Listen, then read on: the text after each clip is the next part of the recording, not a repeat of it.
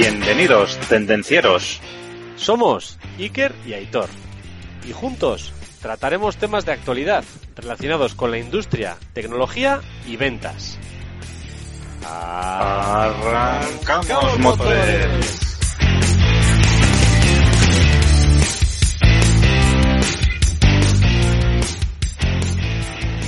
Muy buenas tardes, Aitor. ¿Qué tal?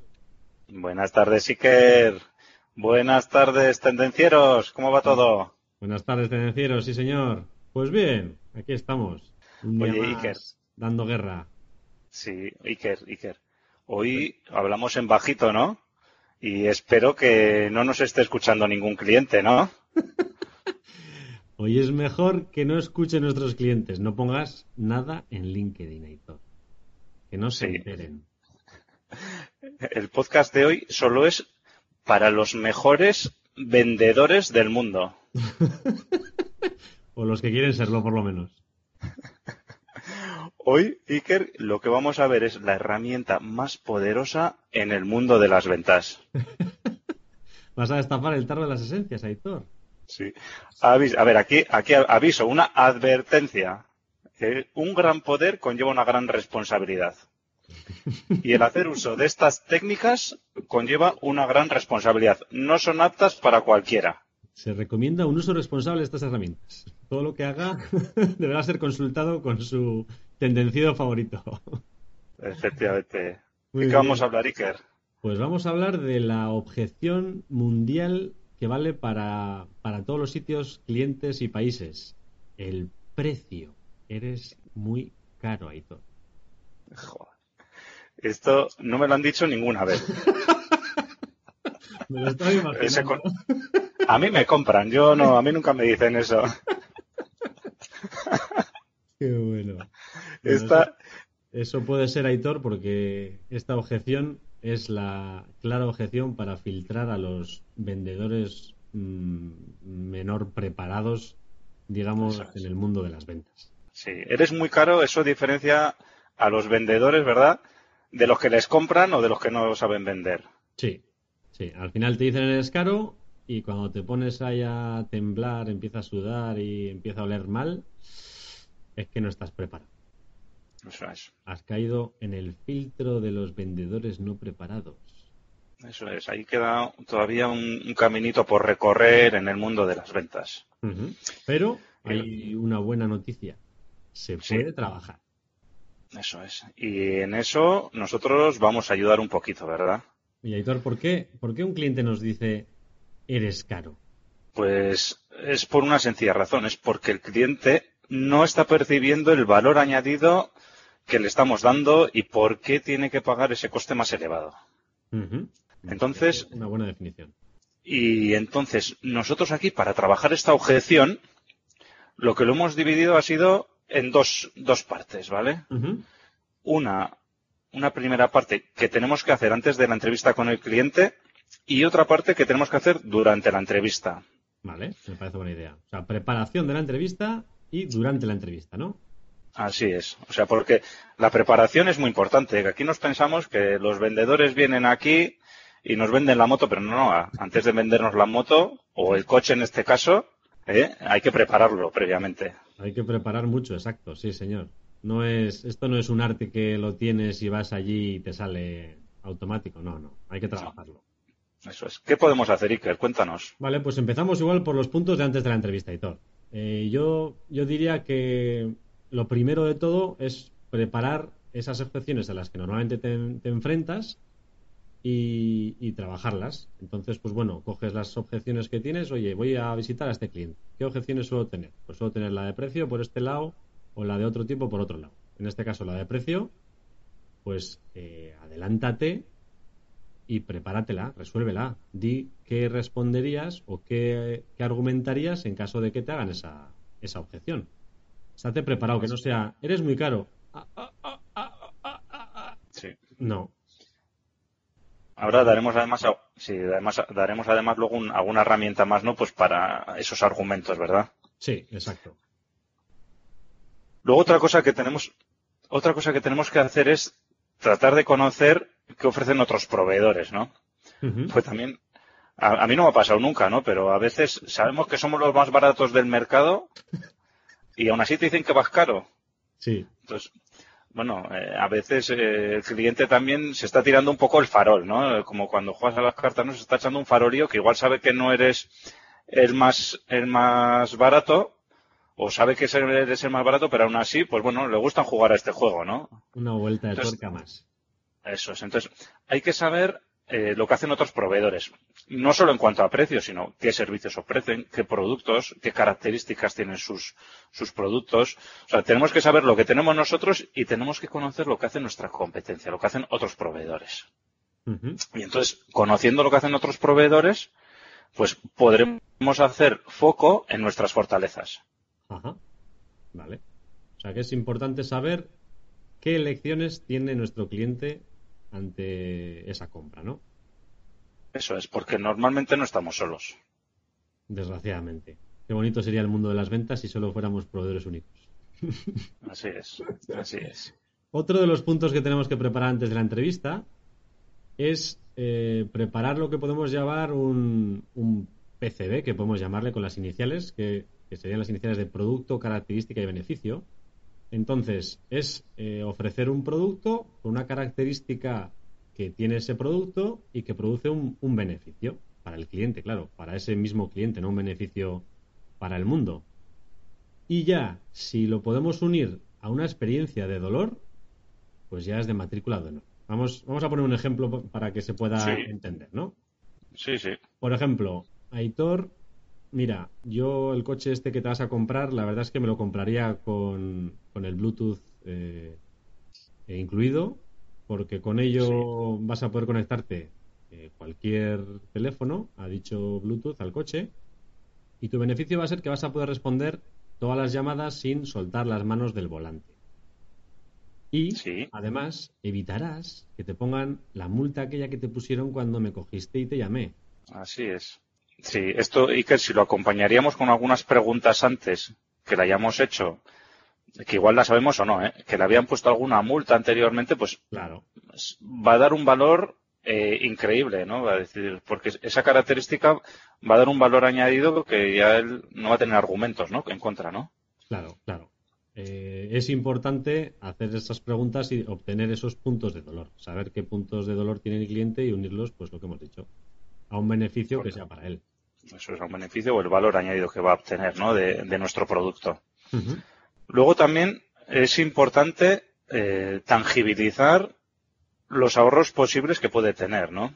Imaginaros hablando de coches, ¿no? Pues tienes el coche de combustión tradicional y luego tienes un coche híbrido o un coche eléctrico, ¿no? Y el vehículo de combustión tradicional le cuesta 25.000 euros y el híbrido cuesta 30.000. Ujú. Cuesta 5.000 euros más. Pero yo previamente me puedo adelantar y puedo justificar esos 5.000 euros en que, eh, por ejemplo, eh, se va a ahorrar X euros por kilómetro en, en- en la energía que consumirá nuestro vehículo, ¿no? Entonces, si multiplicamos esos X euros por la cantidad de kilómetros que hacemos al año, pues bueno, esos 5.000 euros en un año o en dos años o en tres años los tendremos ya amortizados, ¿no? Entonces, le podemos dar también eh, ese punto a nuestra propuesta de valor que le vayamos a hacer, eh, que inicialmente tu inversión va a ser mayor, pero el retorno que vas a tener eh, va a ser, el retorno va a ser mayor y los costes que vas a tener van a ser menores. Claro, Con sí. lo cual vas a tener un valor también, ¿no? a convertir, digamos, el coste de inversión del vehículo en, en lugar de eso decir, no, vamos a ver el coste del vehículo más el combustible, por ejemplo, a lo largo de, los, de la vida Eso del es. vehículo, ¿no? Lo que sería el total cost, ¿no? No, no nos analizamos, no analizamos solo el producto de adquisición, sino, oye, si analizamos el total cost, pues va a ser menor, ¿no? Bueno, y durante la entrevista, ¿qué, Iker? Pues claro, ya hemos repasado un poco lo que tocaba antes de la entrevista y ahora pues llega el momento bueno, que es la entrevista y es donde tenemos que darlo todo, todo, todo. Entonces, el truco secreto de toda entrevista, que espero que tampoco nos escuchen, es hacer Esto- preguntas, Aitor. Sí, en bajito, en bajito. Sí, muchas preguntas, que no nos digan. es la clave, la clave de poder ofrecer lo que realmente el cliente necesita. O sea, necesitamos, el cliente nos va a decir, no necesito, no, necesitamos realmente conocer cuáles son, cuáles son sus necesidades. Y no hay otra forma que preguntar. Claro, no, no podemos preguntar, oye, señor cliente, ¿cuáles son sus necesidades? Pues claro, dirá, pues ir, ir al baño, comer y dormir. No. Eso es. Debemos hacer las preguntas adecuadas. Así posible, abiertas. En otro capítulo ya explicaremos un poco la herramienta de las preguntas.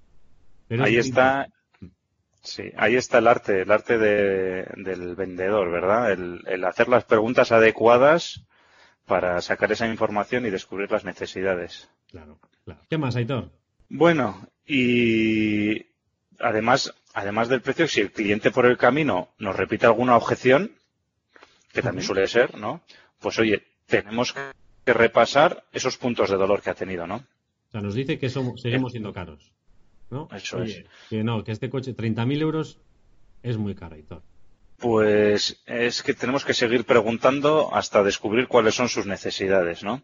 Vale. Eh, eso es porque no sabemos o, o él no nos ha exteriorizado todavía el, el decir que, por ejemplo, hablando del coche, ¿no? Eh, está- es- dice que somos caros, pero claro, nosotros sabemos que si piensas que es caro es porque estás muy preocupado por el valor y por el coste. Sí. Pero eh, le tenemos que hacer ver y le tenemos que hacer preguntas para llegar a la conclusión de que a corto plazo es más caro, pero a largo plazo es más barato. Hmm. Entonces seguiremos haciéndole preguntas hasta eh, que consigamos cubrir todas las necesidades. Vale.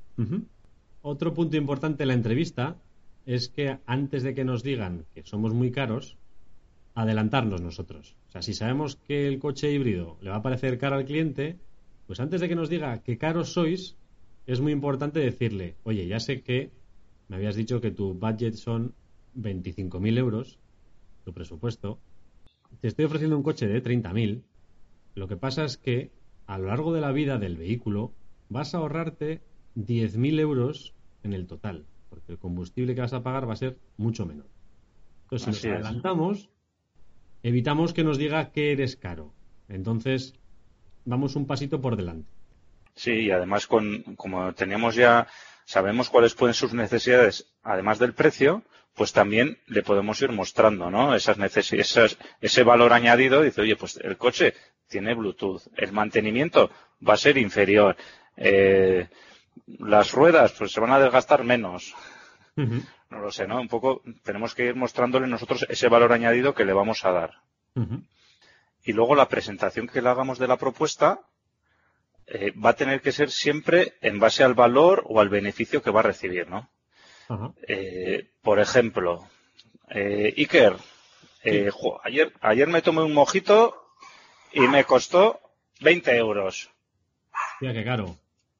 Bueno, pero es que me lo tomé en el Palace Ritz en un ambiente de la leche y además estaba acompañado de un espectáculo. Ah, ostras, pues qué envidia me das, Aitor. Hubiera pagado yo hasta 25 por lo menos. Ahora, eh, me tomé un mojito en casa y me costó dos euros y medio. Claro. El prepararme la botellita, oye, qué a gusto me lo tomé ahí en el sofá tranquilamente. claro. Además me lo tomé después de las 10 de la noche. ¿eh? Pues casi que prefiero pagar 20, Aitor, ¿eh? sí, claro. Me mola más el plan de 20. Claro, pero ya, ya ves por dónde voy, ¿no? Y Claro. sin embargo, si me lo tomo en el bar del barrio debajo de casa, me costó 5. Claro. Oye, pues bien, me lo tomé con mis amigotes ahí, oye, echamos unas risas y joder, nos lo pasamos súper bien.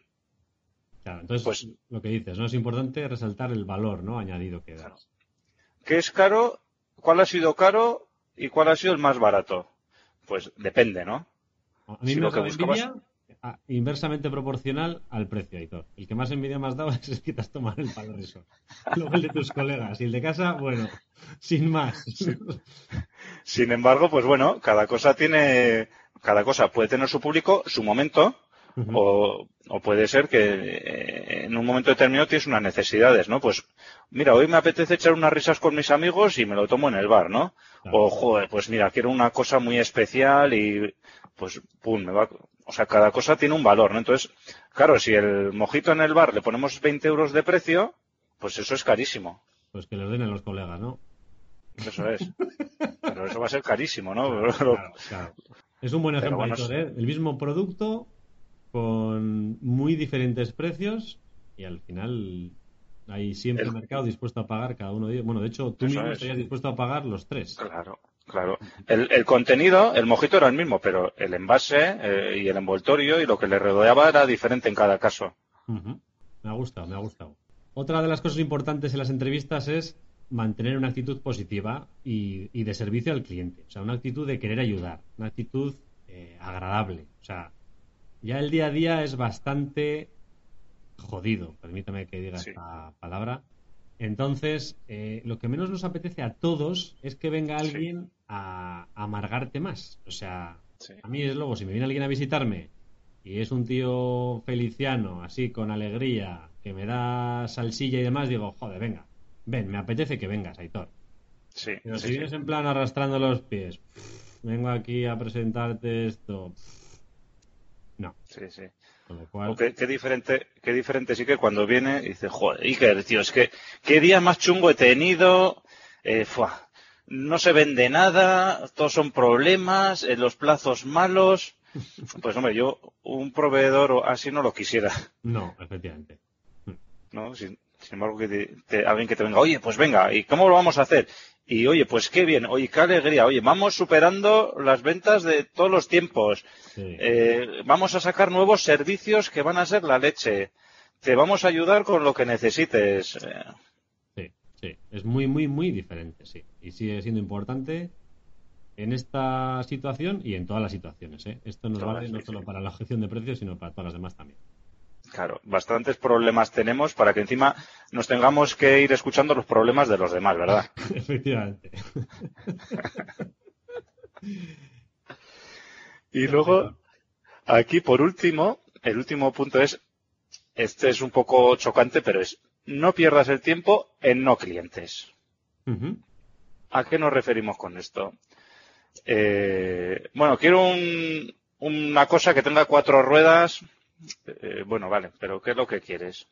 Pues tengo aquí un coche que es estupendo, que te, que te va tal, le haces la, la- le explicas el coche, el coche híbrido es el coche híbrido que es la hostia, oye, vas a, vas a gastar un, un euro por kilómetro en gasolina, tiene Bluetooth, eh, acabas, te tiras una hora haciendo la presentación al cliente y al final llega y te dice, no, no, pero si es que lo que quería era un camión.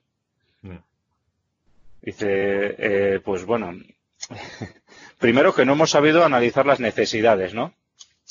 Y luego, si lo hubiésemos analizado bien, pues hubiésemos descubierto que lo que necesitaban no era un coche híbrido ni un coche, sino que era un camión. Y yo no tengo camiones. Claro. Entonces, bueno. No es para nosotros. Eso es, no es mi cliente en este momento. En otro momento sí, pero en este momento yo no tengo un coche para venderle, porque él lo que necesita es un camión.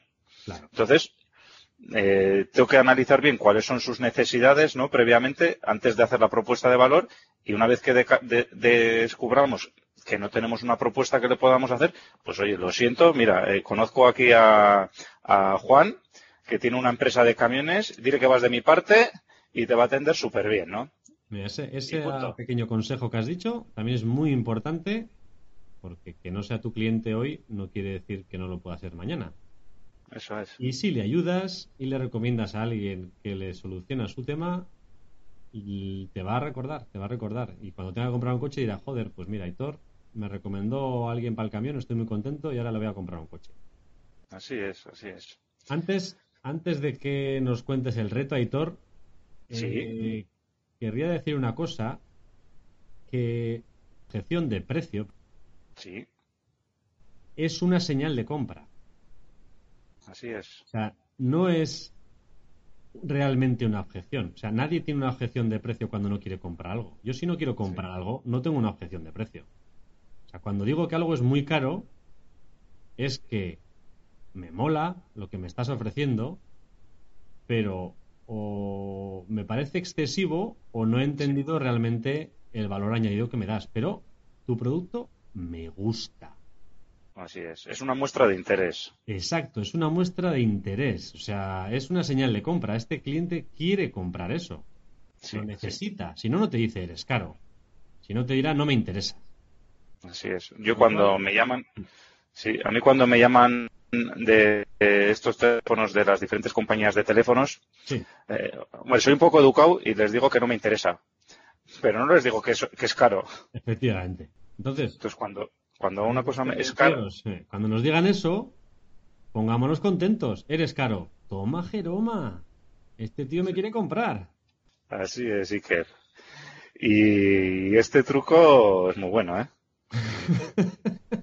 El tip este, esto es muy bueno, ¿eh? Esto, los que estáis empezando en esto de las ventas, apuntároslo a fuego. Sí, señor. Sí, La señor. objeción de ventas es una gran oportunidad. Mm. Es una muestra de interés. Y ahora qué, Aitor, ¿qué reto nos propones para esta semana? Bueno, a mí y a nuestros amigos tendencieros. Así es. Bueno, esperemos que en el podcast de Tendencieros nos escuchan gente de todos los sectores y que no solo tiene por qué ser de industria, también puede ser de algún otro sector, ¿no? Eh, entonces, eh, el reto de esta semana es muy sencillo y muy complicado a la vez, ¿no? Cojamos el servicio nuestro, el producto que ofrecemos, hagamos un listado de las características que tiene y esas características que tiene, transformémoslo en los beneficios que va a tener nuestro cliente. ¿Cuál va a ser el valor añadido que va a obtener? ¿Eh? Ya hemos puesto antes, por ejemplo, ¿no? Oye, pues si tienes un Bluetooth, oye, el beneficio va a ser que, oye, voy a poder coger el coche, eh, o sea, voy a poder atender el teléfono sin, sin, sin utilizar las manos, ¿eh? Y además, como bien decías tú, el punto de dolor es que no me van a poner una multa.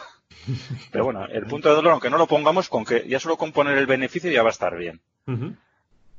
Y cuando lo presentemos a nuestro cliente, asegurémonos de que perciba ese beneficio.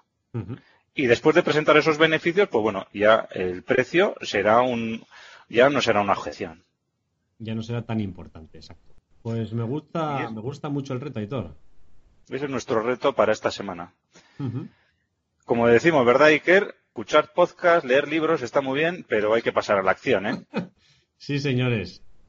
Actuar, actuar. Hay que Acción, actuar. acción, acción. Hmm. Pues buena semana, Aitor. Que vaya todo bien. Muy bien. Oye, pues muchas gracias a todos por haber llegado hasta el final y nos vemos en el próximo podcast. Hasta aquí el tema de hoy.